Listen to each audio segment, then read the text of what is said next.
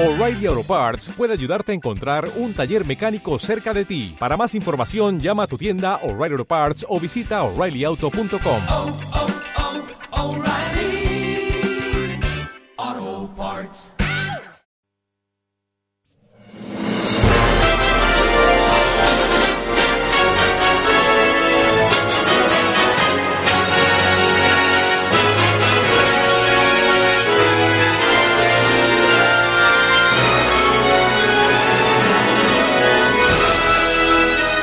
Papiros de Guerra, su blog literario en las ondas.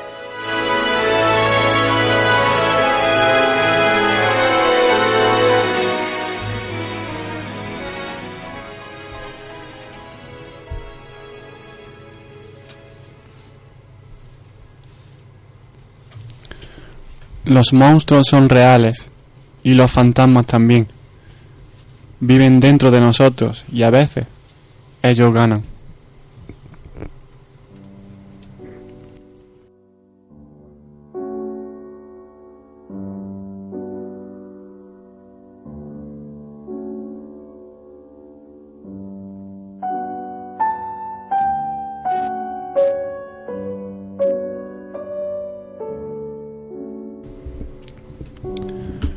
Buenas tardes, hoy jueves 25 de octubre, esto es Papiro de Guerra y ya venimos todos con ganas de, de hablar de literatura y de arte en esta semana de descanso.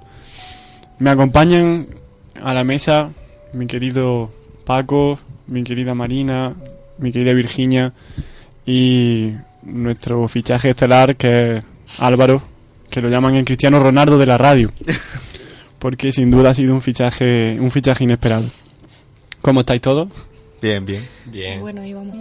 Os veo asustados, ¿no? Os veo terroríficos hoy y precisamente por eso vamos a hablar de, de, de este tema que he introducido con un chiste malo, como ustedes saben, pero que sin duda, digamos, eh, va acorde a los próximos días que vamos que vamos a vivir, que eh, desgraciadamente por por compatibilidad horaria y de calendario no podemos tratar con eh, en directo eh, el día de los, de los santos inocentes, ¿no? Sería muy...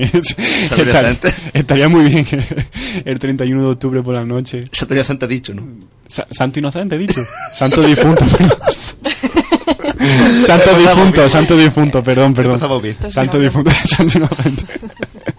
Perdón, perdón, san- los- el día de, los, de todos los santos, el- la noche de los santos difuntos, que se va a celebrar eh, el próximo 31 de octubre, como todos los años. Eh, Halloween en, en Inglaterra, eh, Samhain o algo de eso para los celtas, ¿cómo es, Paco? O Granheim. Me pregunta a mí que si se hago de Celta, ¿en Pero serio? eh, no tenemos a Gardingo, no tenemos a Gardingo. Samhain, ¿no? Sanheim, ¿no? O algo de eso, era Sanheim, sí. Suena, suena como alemán, ¿no? Samhain. Sí, como alemán, sí. Suena un poco nórdico. No lo había pensado. Ujú. Samhain o algo de eso. Bueno, sí. Que mm, se celebra la festividad de, en, el- en la que, digamos, se recuerda em, todos los santos y todos los, los, mm, los espíritus que se han ido al más allá, las almas que se han ido al más allá. Y bueno, independientemente de que creemos o no en esta creamos o no, perdón, en estas leyendas que giran en torno a la cultura popular casi universal, porque en todos los países se, celebra esta festividad, cada uno con su manera, con su cultura arraigada, pero se celebra el mismo día y prácticamente en el mismo, en el mismo horario, ¿no? Entonces, en este sentido, eh, como fiel reflejo de la cultura, hemos querido trasladar ahora mm, en, en esta tarde del 25 de octubre eh, ese reflejo en la, en la literatura, en, la manifestación, en las diferentes eh, manifestaciones literarias. Para ello, pues vamos a hacer una primera introducción en la que Álvaro nos hablará un poco de, de conceptos que, mm, que nos ayudarán a, encauzar, digamos, este debate literario y ahí haremos una especie de comparativa entre eh, los diferentes movimientos que mm, movimientos literarios, ¿no? que cultivaron el terror en, en la literatura eh, inglesa frente a, digamos, esos movimientos literarios que, que tuvieron lugar en, en la tradición española, sobre todo eh, sacando a, colación las leyendas y los cuentos que giran en torno a, en torno a, como he dicho antes, la cultura popular y, y, y digamos, y digamos esos relatos que, que se han ido trasladando de generación en generación hasta nuestros días. sin duda será una tarde terrorífica en la que Paco terminará leyéndonos un relato. Entonces, por eso tengo mucho, mucho miedo. Bueno, Álvaro, terror, horror. Bueno, eh, un poquito de ambas, ¿no? Y además eh, con mi voz hoy algo dañada por un eh, resfriado. Las nasales me suena aún algo ajena. Espero, espero que no moleste demasiado, ¿no? Eh, sí, yo quería, bueno, empezar estableciendo una diferencia entre el terror y el horror. Em, resulta que en el siglo XVIII Anne Radcliffe, una escritora inglesa conocida sobre todo por ser eh, autora de los eh, misterios de Udolfo, The Mysteries of Udolfo, estableció la primera diferencia, en inglés claro, entre horror y terror. Eso se ha ido extendiendo, ha llegado al ámbito hispánico y más o menos podemos hablar de algo similar, diferencia entre terror y horror, aunque habría que hacer algunas mati- matizaciones. Y, y lo que ella establecía en ese primer momento era que el terror es algo em, implícito que siente, eh, que, te, que te preocupa, pero que no palpa realmente, que no ve eh, frente a ti. Por ejemplo, si vas por un pasillo solitario y escuchas un sonido, algo espectral que se oye detrás de ti, sabes que algo ocurre, pero no sabes exactamente qué. Es un terror, es un miedo implícito. Y sin embargo, si se te em, planta algo verdaderamente fantasmagórico, monstruoso, eh, ultraterrenal delante, lo ve, lo siente, lo palpa, se habla de, de- horror, es decir, algo explícito, algo, bueno, no digamos que material, porque un fantasma eh, últimamente sí está más dotado de fisicidad, de, de carácter eh, corpóreo, pero normalmente se entiende que el fantasma no tiene cuerpo, no es, es brumoso, espumoso. Eh, ¿Se podría diferenciar por la intensidad? ¿El horror es más intenso? Bueno, sí, sí, muy, muy interesante. De hecho, es que Anne Radcliffe no establecía esa diferencia que tú comentas, pero en español hoy día, eso que has dicho tú, es lo que realmente ocurre. Claro, que- es que se- semánticamente esto Sí. es un horror, ¿no? El- Exacto. el- Y yo creo que si acude a la RAE, la diferencia que te van a dar es de grado. Como tú has dicho, el horror un grado más que el terror. efectivamente, es como que... Qué horror, ¿no? Suena más intenso Sí. que... eh, Sí, sí, sí. terrori- algo terrorífico, algo, no sé. Eh, Tal vez el contexto del término horror sea más restringido, no se puede utilizar en, en ámbitos eh, tan amplios como terror, pero sí, desde luego la diferencia de, de intensidad de grado está ahí. Claro, dependería del uso de la lengua en sí, ¿no? Sí. Claro. Y luego una última que, que- una última eh, aclaración que yo quería hacer es que no obstante y esto que ha dicho ya ha estado muy bien porque ha adelantado un poco esa primera dicotomía que, hacía Radcliffe se ha ido eh, convirtiendo en algo espurio, ha ido mutando, transmutando a lo largo del tiempo y por ejemplo, aunque no es una eh, diferenciación aceptada por todos los académicos, por todo el mundo, desde luego que por todo el mundo, hablar de todo el mundo es eh, utópico, pero por todos los académicos no lo sería tanto y no lo es. Pues por ejemplo, hay gente que considera que hoy el terror eh, es algo em, humano. Por ejemplo, se puede tener terror por una guerra civil, por una guerra nuclear, por un asesino psicópata, alguien que existe, y, y se tiene horror por algo que, no obstante, es sobrenatural, por algo que escapa al humano y que no es en este caso una guerra o un asesino, sino un espíritu, un monstruo o algo quimérico y que no existe eh, más allá de la imaginación humana. Eh, bueno, son posibilidades que se barajan y yo creo que eh, lo verdaderamente importante, más allá de con cuál nos quedamos, es que sepamos expresar no la diferencia, sino si, si lo que en una determinada obra o, o libro es sobrenatural o es humano. Eh, si utiliza el término horror o terror, creo que da igual. Simplemente hay que tener eh, esa consistencia para decir esto es sobrenatural, pues digo horror. Esto es humano, digo terror. O esto es sobrenatural y digo terror, si prefiero decir terror. Y esto es humano y digo horror. No, pero consistencia, eh, independientemente de, de con cuál de las Claro. dos te quede. Claro. Bueno, yo creo que en España se ha utilizado más el término de... Es que claro, ya, me has dejado con la duda. me ha dejado un poco con la duda. No Sí, sé, eh, quizá eh, el es que- término más horror, ¿no? Es que, es que fíjate, en inglés eh, no se dice terror literature, eso es ridículo, se dice horror, Horror horror, literature. literature. Y sin embargo en español es ridículo a la inversa. En español se dice literatura de terror. Literatura de terror. Literatura de horror eh, es ridículo. eh, bueno, no sé si gramaticalmente incorrecto, pero Creo que es incorrecto gramatical. sí. at- atenta contra la, contra la semántica, de eso no tengo duda. Y contra la pragmática. Eh, en sí, tal- o sea, todo. Sí, sí, sí. Se lo salta todo. Dinamita la lingüística. ¿no? y, y bueno, ahí había algo de quiasmo, se han ido cruzando eh, lo- los términos en inglés y en español. Entonces yo hablaba de esa eh, contaminación, de esa polución que ha sufrido la, la dicotomía solo en el ámbito inglés, pero es que encima se añade, y esto porque solo sabemos español, si tuviéramos aquí la posibilidad de ver en otras lenguas ya, te digo, eh, si tienes en cuenta que en español la diferencia ha ido en paralelo, estableciendo sus propias eh, mini diferencias, Claro. subdiferencias, pues ya es que casi te estalla la cabeza, ¿no? Por eso, lo que decía antes, creo que al final hay que tener las ideas claras y en el caso de que estés escribiendo un artículo o cualquier historia de esta, que aclares claramente qué va a considerar terror, qué va a considerar horror y que trabaje y explique a partir de eso, no que esté bailando ahí con la nomenclatura, ¿no? Yo creo que aquí podemos sentirnos libres de utilizar cualquiera de ellas y lo que sí es interesante comentar pues esto, ¿no? Que, que las posibilidades son muchas y que eh, la importancia está en la, claridad de idea y no tanto en- en, en la heterogeneidad de la... Claro, sí, sí. No tanto em- emplearse en el concepto general, sino ya Sí, ir directamente a la... En saber utilizar uno u otro, claro. Claro, claro. Sí, bueno, quizá en el ámbito hispánico sea más... Terror, sí, sí. Sí, Lo que pasa, bueno. tú lo decías antes, que hay situaciones en las que hablamos de horror.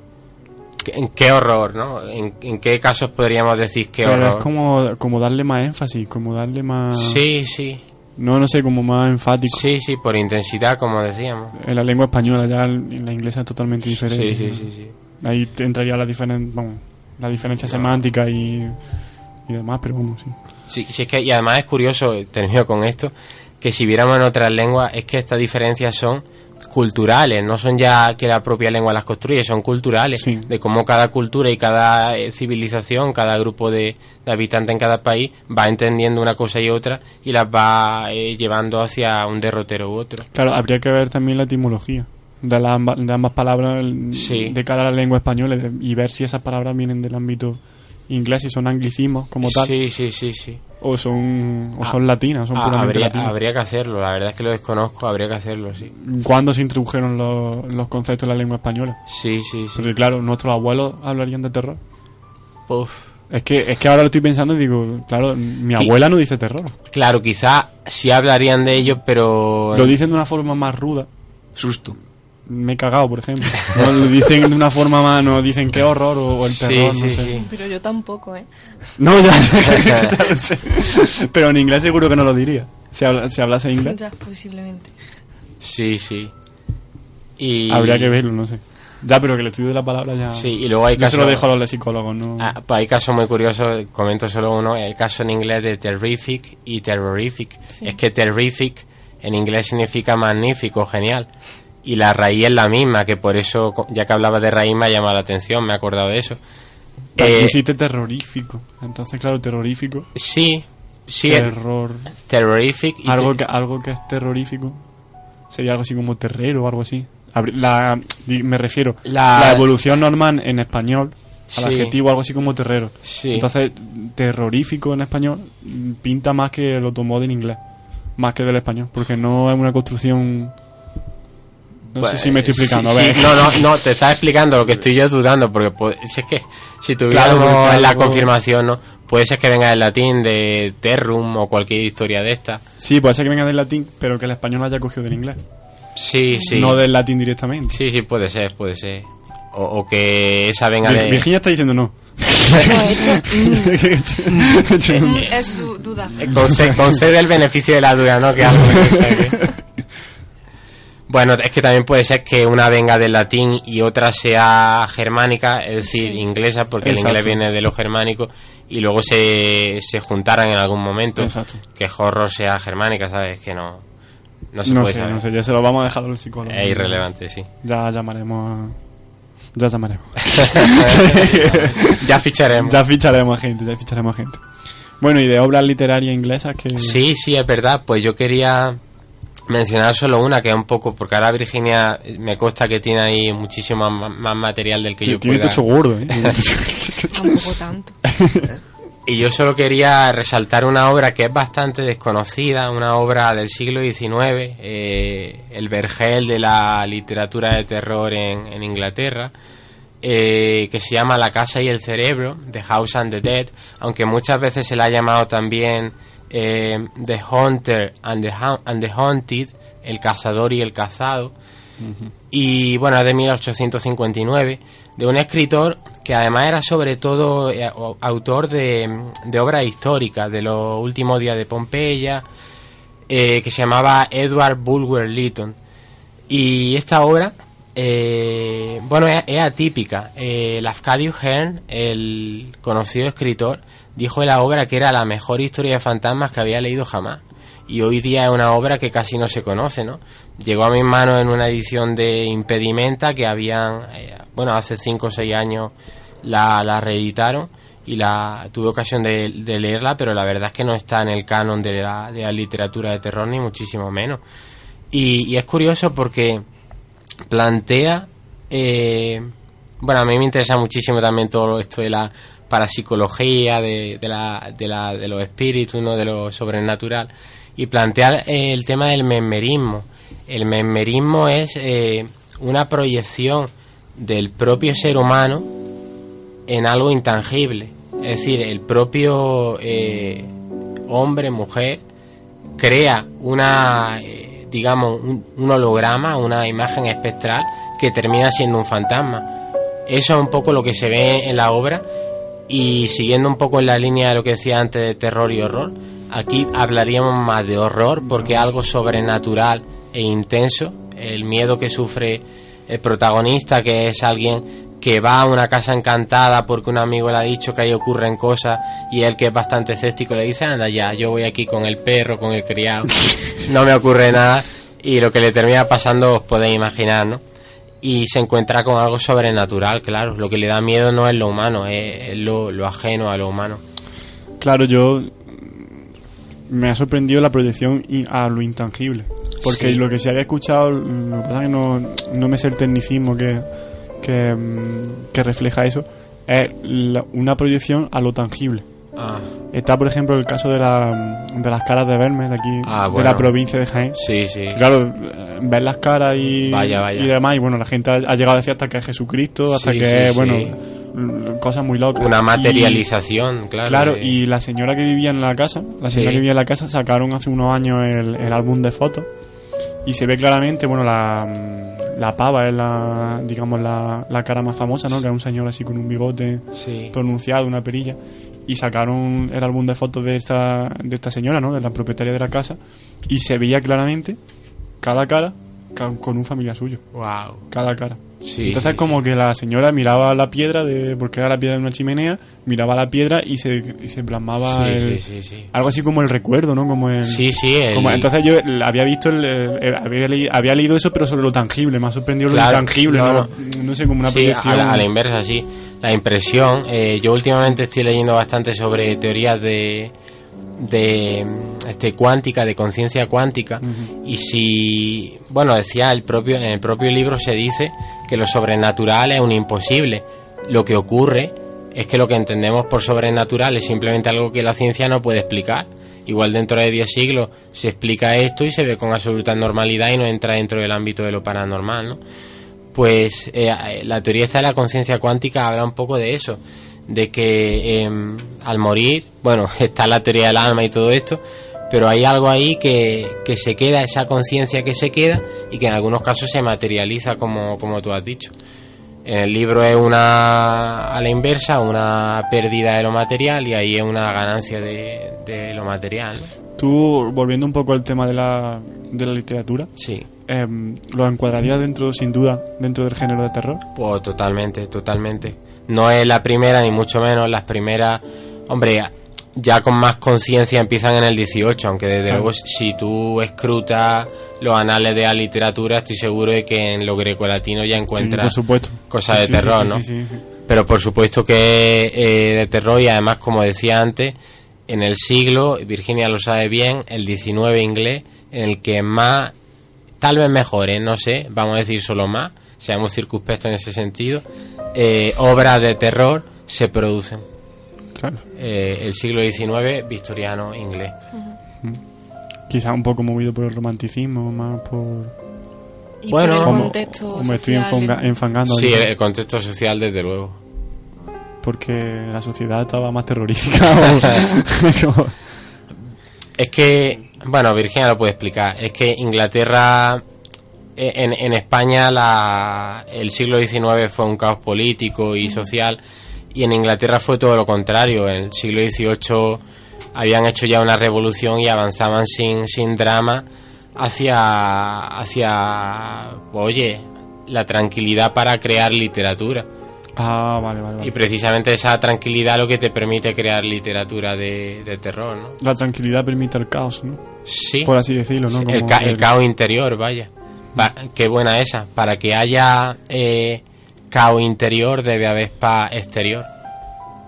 Sería muy importante para...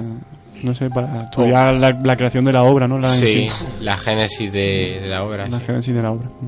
Estaría muy bien. Bueno, Bueno, pues muchas gracias Álvaro, la verdad que nos has dejado sin palabras. a ti, José Alberto. Cuando mi abuela empiece el día de los difuntos a contar historias, le contaré esto. me dejará sin castaña. "Me he cagao", ¿no? Me he cagado, me- fuera niños. ya no te cuento más cosas, así que bueno, yo creo que ha sido muy muy elocuente y sin duda he aprendido bastante, al menos lo de lo del siglo XIX que no lo, Eh, yo también he aprendido hoy. no lo teníamos. yo, yo más, yo más, te lo aseguro. Y bueno, apuntando en su libretilla como si fuese Lopetegui en plena alineación, tenemos a Paco que está deseando de, de traerme un autor desconocido que no sé lo que trae, es que no sé lo que trae. Te voy a traer para el final, ¿eh? Pero es que, pero es que me da miedo. Nada, nada, sí es uno que nadie conoce, por desgracia. Pero voy a empezar hablando sobre los españoles. Y quiero hacer hincapié en que, aparte de Becker, porque todo el mundo conoce ya a Becker y a su leyenda, Sí, bueno. había, han existido otros autores. Por ejemplo, están Vicente Blasco, Vicente Blasco Ibáñez, Pedro de Alarcón, por ejemplo. Pero yo quiero centrarme en la figura de dos que yo creo que han escrito más relatos que los, que los otros. Hablo de Emilia Pardo Bazán, ya sabemos los Pazos de Ulloa, o Ulloa, no sé cómo se dice. Ulloa, No, Ulloa, Yo te he entendido. yo no- Pazo- Pazos de Ulloa, ¿no? de Ulloa, ¿no? Bueno. Y quiero destacar dos relatos suyos que son El Conjuro y La Resucitada. Y me interesa mucho porque El Conjuro sale eh, la figura, en plan, ¿cómo decirlo? Plan antropomórfica, entre comillas, del tiempo y de la eternidad. Es de un brujo que le pide, intenta conjurar y le dan, intenta invocar un demonio para que le conceda la vida eterna y que el tiempo no pase por él. Pero al final la cosa es el ser humano. Eso me suena un poco a. no hagas spoilers, por Dios. Me suena un poco al retrato de Dorian Gray, ¿no? Sí, sí. Pero demonio. Bastante. Y otro es la, la resucitada, en la que una señora noble muere, entre comillas muere, pero eso es los casos estos de, de entierro vivo, ¿no?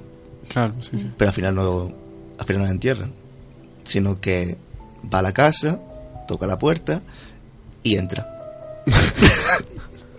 La reciben, Lo la reciben- normal, lo pero la reciben de una forma bastante poco, poco usual, vamos, que no es con cariño y con afecto. bueno, y ya paso a hablar de Pío Baroja. Ya conocemos a Pío Baroja, ¿no? Sí, ese señor que escribió cosas. Y hay que ver que, aparte de su novela tan conocida, escribió como más de 30 relatos. Más de 30 relatos. no es broma, 30 relatos. Pero yo quiero destacar tres, que son El Medium, El Trágico y La Cima. El Medium me gusta porque trata el tema de los fantasmas, pero me gusta sobre todo porque su comienzo es bastante similar al comienzo del Corazón del Actor de Galán Poe, ya que ambos se, se describen, el protagonista del relato se distingue también, como el del Corazón del Actor, como alguien bastante nervioso. Ajá. Vale, vale, vale. Y el trasgo me gusta eh, ahonda sobre la mitología del trasgo en, la, en el folclore del norte de España. Y en el- aquí la magia de este relato es que el autor, o sea, el autor no, perdón, el lector mismo tiene que averiguar si el trasgo de verdad existe o no según las narraciones que hacen los, los pueblerinos. Y por último, la cima está el terreno del, del diablo en el que, bueno, no voy a decirlo, pero el terreno del diablo, que un niño cae, bueno, no voy a, y ahí me paro mejor. El terreno del diablo. Terreno del diablo. Terreno del diablo.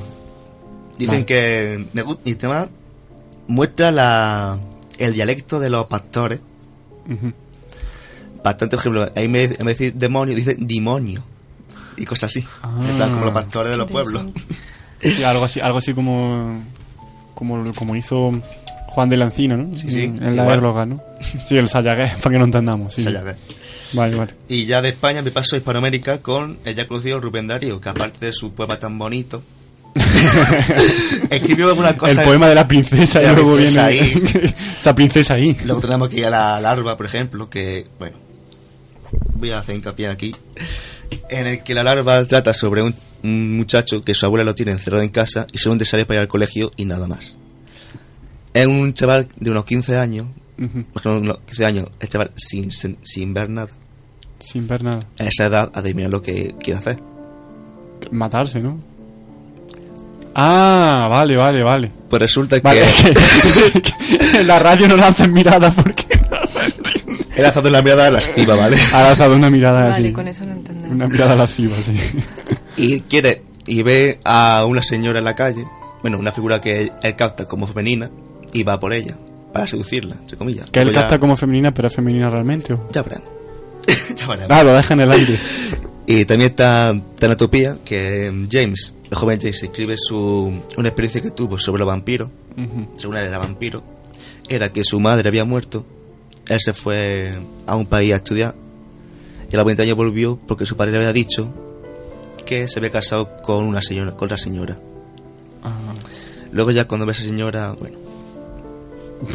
es que una cosa, eh, una cosa, intentando hacer spoiler es muy difícil. No, que- tú, es ¿eh? que no, no tiene, no tiene que No hacer sé, spoiler. pero me está entrando ganas de leerme los dos. Eh, ah, claro, eso, eso, es. eso, ahí- eso, Ahí está la cuestión, que no haga hago spoiler eso. y nos deje con la, con la Y intriga. por último claro. está la extraña muerte Joder. del Fray Pedro, Fray Pedro, de Fray Pedro, cuéntame más. que cuenta el peligro de saber demasiado. Ah, Sí, interesante. También de Rubén Darío, ¿no? Rubén Darío. Guay. Ahora entramos con Perdón. El invitado, A ver, el, desconocido. Horacio Quiroga. Ah, ¿Está bien, eh? sí, lo conocía. Es un señor que, bueno, tuvo una vida desastrosa, pero en plan que tuvo mala suerte, no, lo que viene después. Y es que, por hablar tan fríamente, pero es que, para empezar, su padre murió, su padrastro se suicidó, Pero de historia. ¿Y la madre? ¿Y la madre? La madre siguió viva. Ah, vale. Ah, No, bueno, no, no. tampoco, tan trágico, tío. Pero espera, espera que sigue, todavía sigue. A ver, a ver. Se, fue profesor de, de literatura en un instituto, se enamoró de una estudiante suya, Eso. se casó con una estudiante suya, Sí. después se fue a vivir a la selva, A la selva. a la selva, sí, porque le gustó mucho la selva, en una cabaña Como Mowgli, ¿no? ¿En serio? ¿En serio? y ahí tuvieron a su de hijo y todo bien. Luego ya, pues, la suegra de Horacio La metió la, suegra. la- la suegra, metió la narices y la mujer de Horacio, la primera mujer tu- que tuvo, pues no pudo más en la presión y se suicidó con... Vamos, y se envenenó. ¿Sí qué? Envenenó, se envenenó. Ah, se envenenó, suicidó. se envenenó. Luego, bueno, después ya pues tuvo bastante mala suerte. Luego ya volvió a ser profesor. Se enamoró de una compañera de su hija. Se casó también con ella. Luego ella cortó con él. Y después pues se suicidó con cianuro. Y así fue su vida. Maravilloso. Pues no sé, yo la veo su- bien. Excepto que es profesor de instituto, lo demás. Bueno, alguna, alguna alegría tuvo, ¿no? O sea que... conoció, bueno, conoció a Rubén Darío. Conocí a Rubén Darío. ¿Qué más quieres? ¿Qué más quieres? Tú verás, macho. Algo es, algo es. Sí. Y me gusta su relato, por ejemplo, la insolación y el, y el almohadón de pluma. Me gusta porque su relato, digamos, se basa sobre todo no en el ámbito de lo, de lo sobrenatural, sino en la misma naturaleza. Por ejemplo, en insolación tenemos la figura de dos perros, Old y Milk, que son dos Terrier que ellos pueden ver la muerte de su amo, Mr. Jones. Ellos ven la figura de la muerte, pero ellos no, pueden decirla. Hasta el final, Mr. Jones, pues, bueno, si será muerto, sea por algo. Y el almohadón de pluma es una historia bastante breve, de una, creo que unas 4 o 5 páginas, en el que trata el tema de vampirismo, pero no como el que conocemos, sino otro más, más normal. Ajá. Que se puede dar, pero muy raro. Y lo datos que tiene es eso, porque también escribió Fábula de Animales, en plan dedicada a los hijos, a su hijo, que eran cuentos de la selva. Y bueno. Y creo que hasta ahí puedo llegar. Porque, bueno, me da tiempo y tengo que leer después un- una cosita mía, así que venga. Yo, eh, a Horacio Quiroga lo, lo conozco, pero no lo he leído. Tiene poemas. Poemas, sí, Tiene también- poemas. también y he leído, poemas. He leído poemas sueltos en sí, pero no, no me he metido tanto en la narrativa y no lo he estudiado a fondo en el sentido de que no lo he leído. Decir, voy a leer a Horacio Quiroga. Me había gustado leerlo y, me- y me gustaría leerlo. Lógicamente, lo, al- vamos, de aquí hasta que yo hasta que yo muera, me imagino que lo leeré. O al menos eso espero, ¿no? Si tienes tiempo. Sí, a ver si tengo te- a ver si tengo tiempo primero que pero bueno, me, me arrepentiría mucho en mi muerte si no le dice a Horacio Quiroga. He leído a Carlos Ruiz Zafón y no a Horacio Quiroga, entonces eh, sería como muy Su narración se basa Claro. bastante. Su narración tiene similitudes con Kipling, sí. el libro de la selva, Chekhov y el mismo Alan Poe. Ajá. Bueno, y ya. Sí, bueno, Rubén Darío no sé si tiene También, influencia ¿no? de, de Poe. poco sí. Bueno, en Cortázar se ve claramente, pero Ujú. Bueno, si lo tradujo, Darío. bueno, si tradujo a a Poe será por algo, ¿no, tío? sí, a ver, pero porque pero Cortázar era así. Que sí, sí, sí. Espero leer a Horacio Quiroga si, si tengo tiempo. Así que Bueno, a la Marina, sí. bueno, estamos estamos aquí debatiendo quién quiere antes. Marina o... Marina?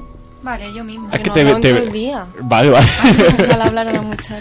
te, ve- te No. veo, te veo con cara de sueño. Has venido de capa caída. Es que hace... Es que me levanto muy temprano. Estamos todos así, me parece. sí, yo creo que sí, yo creo que sí. Bueno, yo he venido hoy a hablar un poco de las leyendas de terror que aquí hay en España. Bueno, como sabéis más o menos aquí España ha sido un país que gracias a Dios hemos tenido una cultura bastante variada y somos uno de los pocos países que podemos decir eso, la verdad. Y con ello podemos decir también que eso, eso hace que existan grandes testimonios de cualquier leyenda afianzada de cualquier tipo de cultura y tal. Y he traído algunos ejemplos de estas leyendas que algunas incluso se han ido recogiendo en la literatura.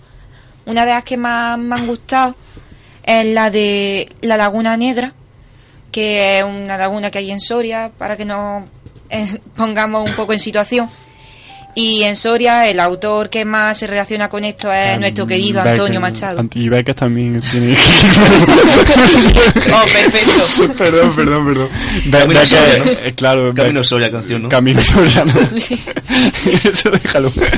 Lo, eh, eh, tiene un cuento, ahí no lo recuerdo amigo se llamaba. Tiene una leyenda, Becker, también dedicada, dedicada a Soria. Pero sí, Antonio Machado también es importante. Quizá el- la del Monte de las Ánimas, quizá. Sí, algo, creo que sí, creo que era el Monte de la Ánima o algo de eso. Bueno, Antonio Machado lo que hizo es escribir en prosa, creo que era, eh, la- la- un caso real que sucedió en la Laguna Guerra, que fue un parricidio, que fue los hijos eh, Álvar González. Eh, bueno, esta, este caso lo que ocurrió fue que dos hijos mayores, de tres que eran, eh, querían matar a su padre para así heredar pronto. Y entonces lo que cogieron era a su padre, lo ataron a una piedra y lo despeñaron por la laguna y se ahogó. Entonces, el fantasma del padre lo que hizo fue, según la leyenda obviamente, maldecir las tierras y que no dieran cosecha. Entonces llegó el hermano menor, el último, y, y él cogió y él llegaba de América sin un duro y los hermanos menores, los mayores, perdón, decidieron darle sus tierras, como ellos no producían nada. Entonces lo que sucedió fue que al hermano menor eh, las tierras le empezaron a surgir frutos, se hizo enormemente rico y los hermanos mayores habían sentido tanta envidia que decidieron también cargarse al hermano. Digamos que, según la leyenda, los fantasmas del padre y del hermano menor estuvieron como atormentándolo hasta que los dos hermanos mayores se suicidaron también en la Laguna Negra. también quiero hablar de otra. Qué, qué ganas de vivir. Qué ganas de vivir, ahora, eh, madre mía. Después de madrugar. te puedes madrugar y qué ganas de vivir. Venga. Bueno, también como sabemos, en España eh, los lugares más mitológicos, por así decirlo, que tenemos es fundamentalmente el norte. Bueno, aquí en Andalucía, en, Jaén tenemos el lagarto, pero no es leyenda de terror en sí. No como, por ejemplo, la Santa, Campa- la Santa Compaña, que me imagino que es muy conocida, que se da sobre todo en Galicia y Asturias. Y la Santa Compaña era una procesión que hacían unos muertos en mitad del monte por la noche para hacernos todo más tétrico y se decía que si eras capaz de ver esa procesión eso era un mal augurio, significa que o bien eras tú el que muere pronto o algún familiar cercano tuyo. Sí, era como que venían a buscarte. Exactamente. Era una procesión y, y venían a, bu- a buscarte. Eso creo que se ha introducido en, en la zona de la Alpujarra, en, Andalu- en Andalucía. Se ha introducido en la Sí. zona de la Alpujarra, pero porque vinieron eh, de Galicia, ¿no? A, a buscar Exacto. un futuro aquí en, en la Alpujarra. Y en Extremadura tiene un nombre diferente, pero ahora mismo no lo recuerdo. Es el mismo concepto de la Santa De Compañía. hecho, ahora que lo mencionas, en la Alpujarra hay un pueblo que se considera el pueblo que hoy en día más aquelarres se hacen en toda España, que es Soportújar. Sí, sí. El Halloween allí tiene que ser Sí, sí, estupendo. tiene que ser- Pero así como dato, ¿Pero que se hacen o se hacían? se hacen todavía.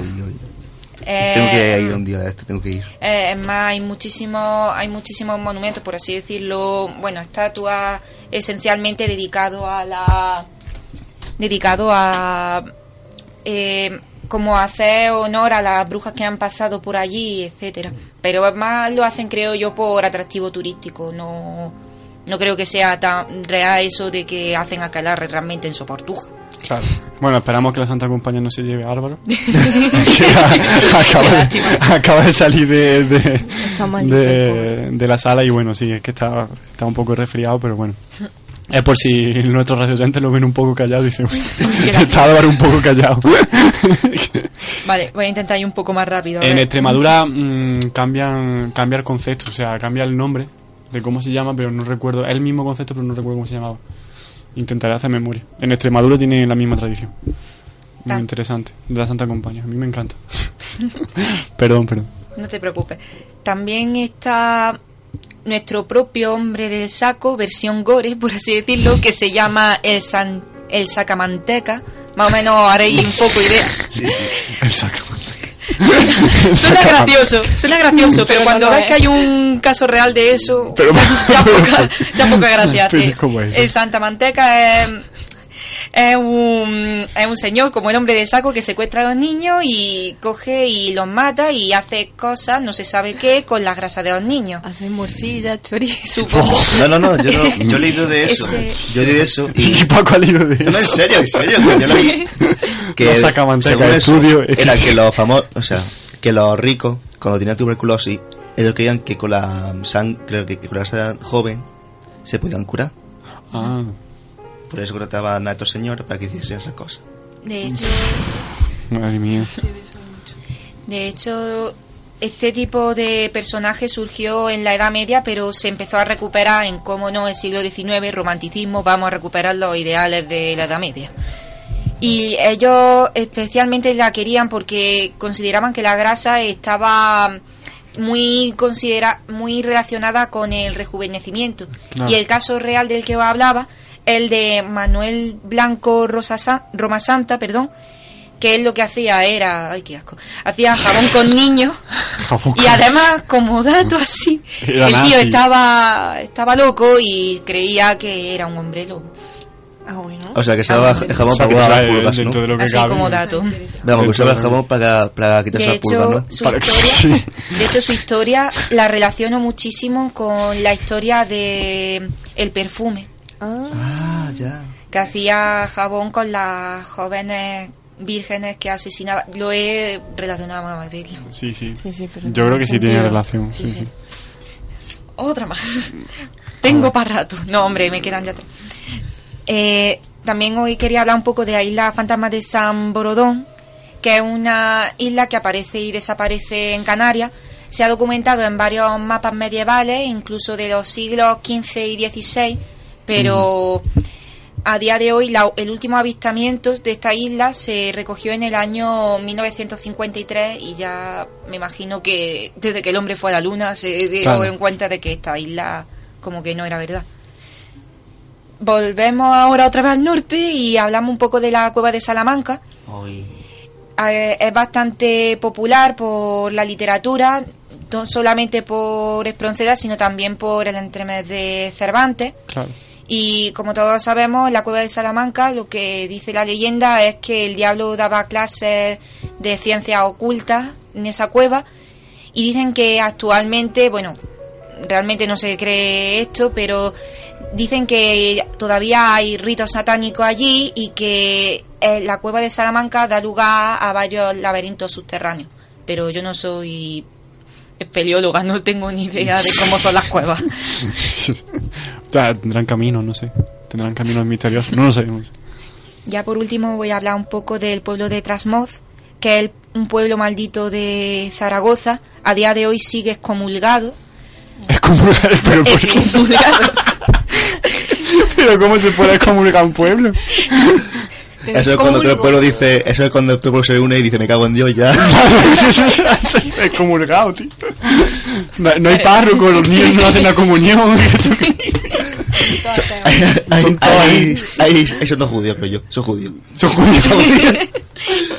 Ah, Bueno, en este pueblo, que es de Zaragoza, como he dicho antes, fue excomulgado en el siglo XIII porque se hacía Desde el mucha siglo práctica- XIII excomulgado. Sí, del siglo XIII, Mejor que sí. lo vayan revisando. ¿eh? Eso digo yo, tío. porque hacían aquelarre. Y además, aunque realmente lo que los estudiosos creen es que este pueblo realmente se le excomulgó porque simplemente no le hacía el pueblo caso al abad que había. Pero sí es verdad que el abad este juró y perjuró que había echado una maldición al pueblo. Y a día de hoy ni siquiera los del Vaticano son capaces de coger y volver pues a comulgar el pueblo. No son capaces de levantar la maldición que hay allí. Esto me recuerdo cuando, cuando, la, la- cuando la clase se porta mal, dice el profesor, todo el mundo suspendido. Todo el mundo es verdad. Tío. Exactamente igual. El pueblo. Tío, tío. Hay instituto allí, voy a las clases allí, tío, joder. Te acompaño. Tú de hispánica y yo de inglés. Es verdad, impresionante. Desde el siglo XIII, madre mía España, tío. Joder, mi España, dice. Eh, bueno, ya. ya por último. Por último tenemos a Virginia, ¿no? Que va a traer un poco de cordura a esto. es que me ha dejado, perdón, es que me ha dejado, es que esto me ha dejado un pueblo como. Así que volvemos a Inglaterra, ¿no? Sí, bueno, para variar, ¿no? Para variar, ¿no? Conmigo. Volvemos a la cordura, a la tranquilidad. Sí. Bueno, yo voy a hacer un breve recorrido de los comienzos de la literatura gótica hasta, digamos, los finales de esta. Bueno, literatura gótica, literatura de terror, horror, para entendernos. Eh, hubo unos poetas en 1714 que se llamaban los poetas de la tumba, en inglés, que suena un poco mejor graveyard poets, eh, y que se, se le describía como que eran como el típico vampiro, ¿no? Que si eran delgados, que si eran pálidos, que si que parecían eso, un vampiro. Y por ejemplo, uno de los de los que pertenecían a este grupo fue Thomas Purnell con su obra A Night Peace on Death, que era una recopilación de poetas de terror y de muerte. Vale.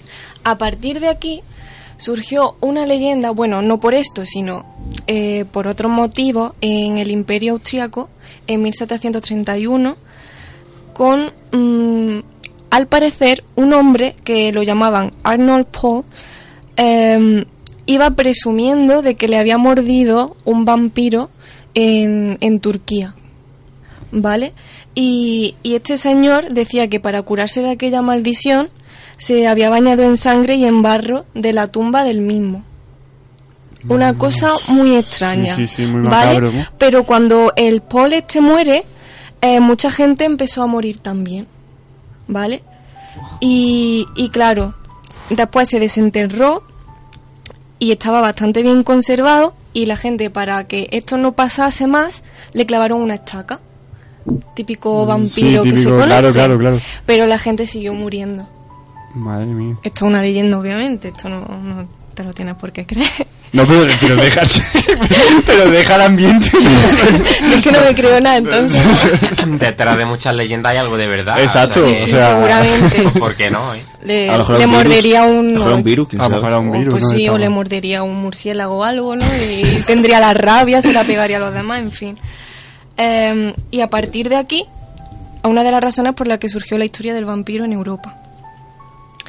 De hecho, eh, apareció en 1765 la novela que se conoce como el principio de la novela gótica y no sé si os suena que se llama El castillo de Otranto Ah, de sí, sí. Horace Walpole. Em, y también sería una, una novela que inspiró a mm, Anne, Anne Radcliffe, que ya la ha mencionado Álvaro, Vaya. con la obra de Udolfo, que, Los misterios de Udolfo. Y también influyó a, otro, a otros autores. Vale. ¿Qué ocurre? Que a partir de esto, muchos más empezaron a publicar. Por ejemplo, se publicó El Monje, em, había incluso peleas entre los propios autores, se publicó también obras como El Hombre de Arena o Los Elixires del Diablo, etcétera. Es Eh, Hoffman, ¿no? Sí. Hubo una, una mm, reunión que os suena, nos sonarán a mucho, que, que se formaba por, por, por William Polidori, Lord Byron y Mary Wollstonecraft, sí. ¿vale? Mary Shelley, la conocida Mary Shelley, y que a partir de aquí, bueno, quedaban para contarse historias de, de miedo que entonces se llamaban como fantasmagoria.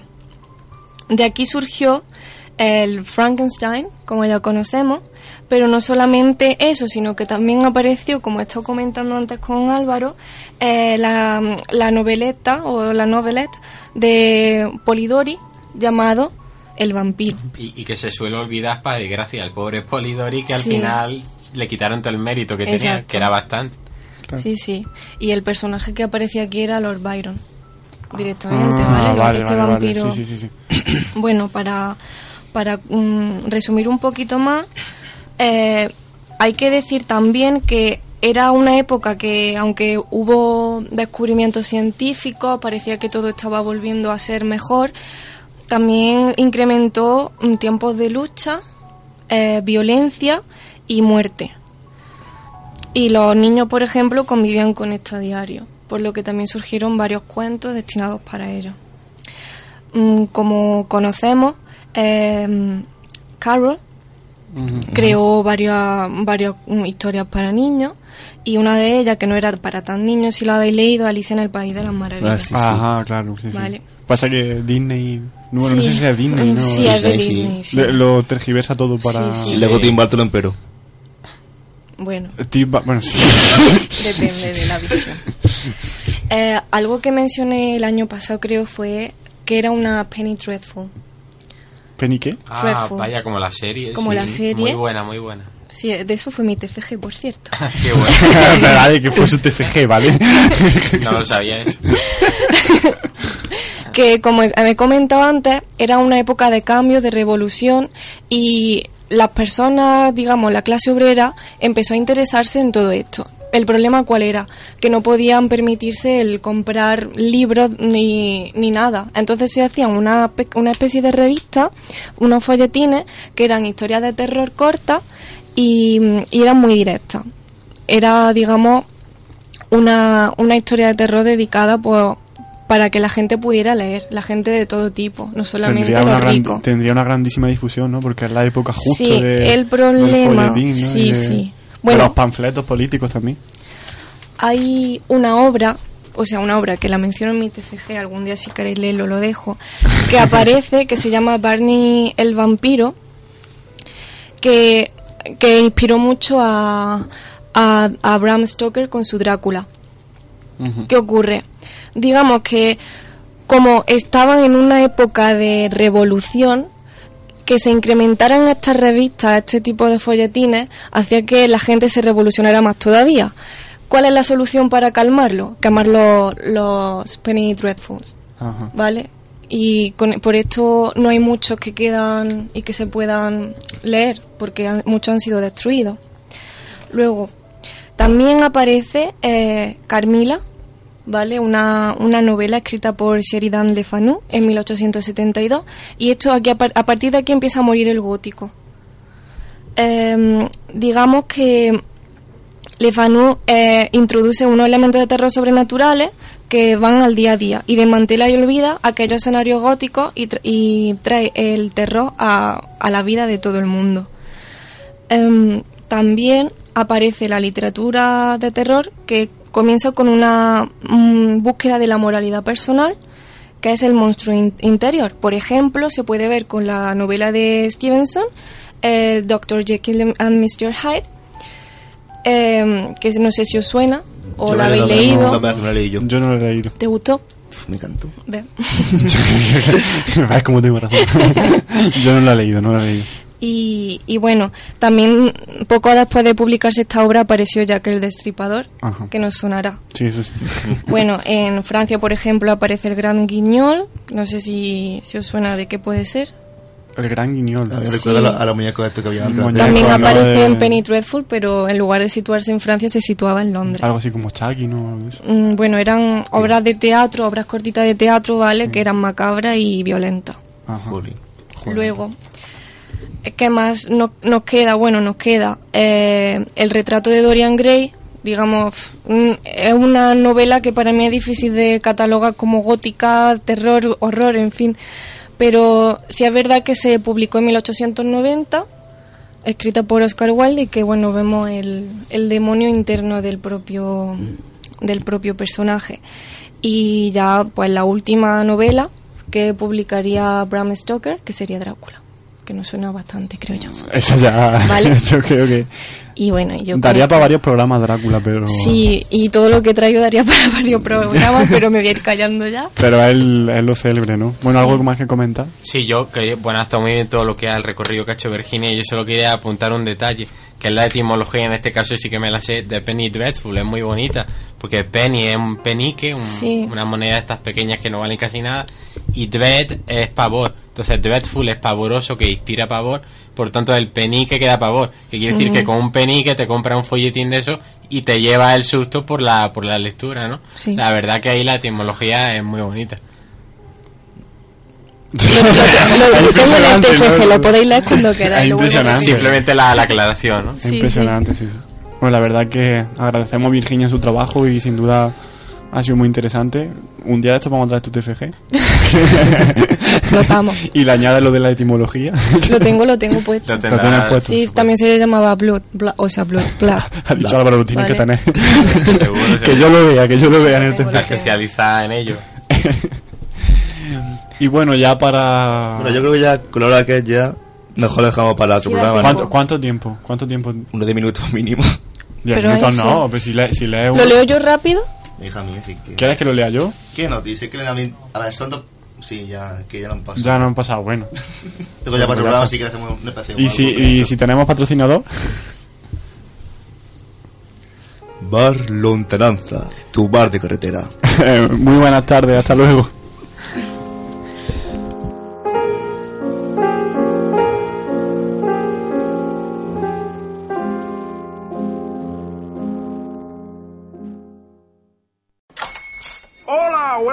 Pana.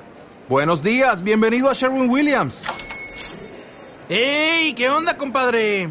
¿Qué onda? Ya tengo lista la pintura que ordenaste en el ProPlus app. Con más de 6.000 representantes en nuestras tiendas listos para atenderte en tu idioma y beneficios para contratistas que encontrarás en aliadopro.com. En Sherwin Williams somos el aliado del PRO.